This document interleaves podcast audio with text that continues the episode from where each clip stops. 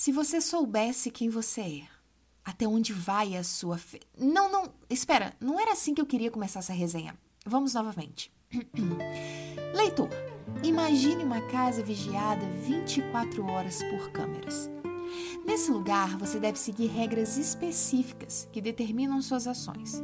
Caso não as cumpra, você será punido com castigos que limitam água, comida e até mesmo dinheiro. Se eventualmente sua conduta não agradar quem o observa a partir das telas, você será colocado em um paredão e excluído. Sei que essa situação remete ao reality da maior emissora desse país, mas acabo de descrever a distopia do livro 1984, que carrega o conceito que deu origem ao Big Brother.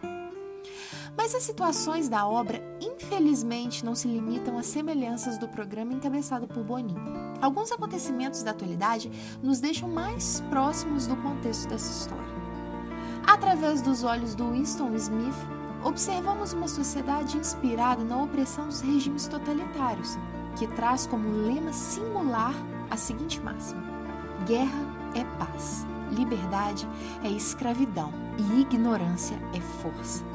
Na comunidade liderada pelo Grande Irmão, a imprensa tem permissão para noticiar os fatos conforme a escrita oficial do partido.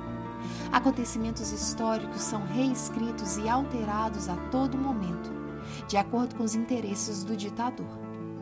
Ações, assuntos e pensamentos que ferem ou violam o absolutismo do Big Brother são proibidos e passíveis de severas punições para vigiar cada indivíduo, ter certeza de sua conduta, inclusive reflexões e devaneios, dentro de cada casa existe uma tela nomeada de teletela, que monitora 24 horas por dia cada passo do morador. Sim, é como se nesse momento, enquanto você ouve a minha resenha, na privacidade de sua casa, uma câmera estivesse te filmando e enviando as imagens para o governo. Você deve estar pensando, hum, imagina, uma sociedade assim, ah, o povo já teria ido para as ruas e tirado esse tirano opressor do controle. Será? Leia um dos livros mais incríveis do Orwell e descubra o que acontece quando a sociedade enxerga no tirano sua salvação e o coloca no poder.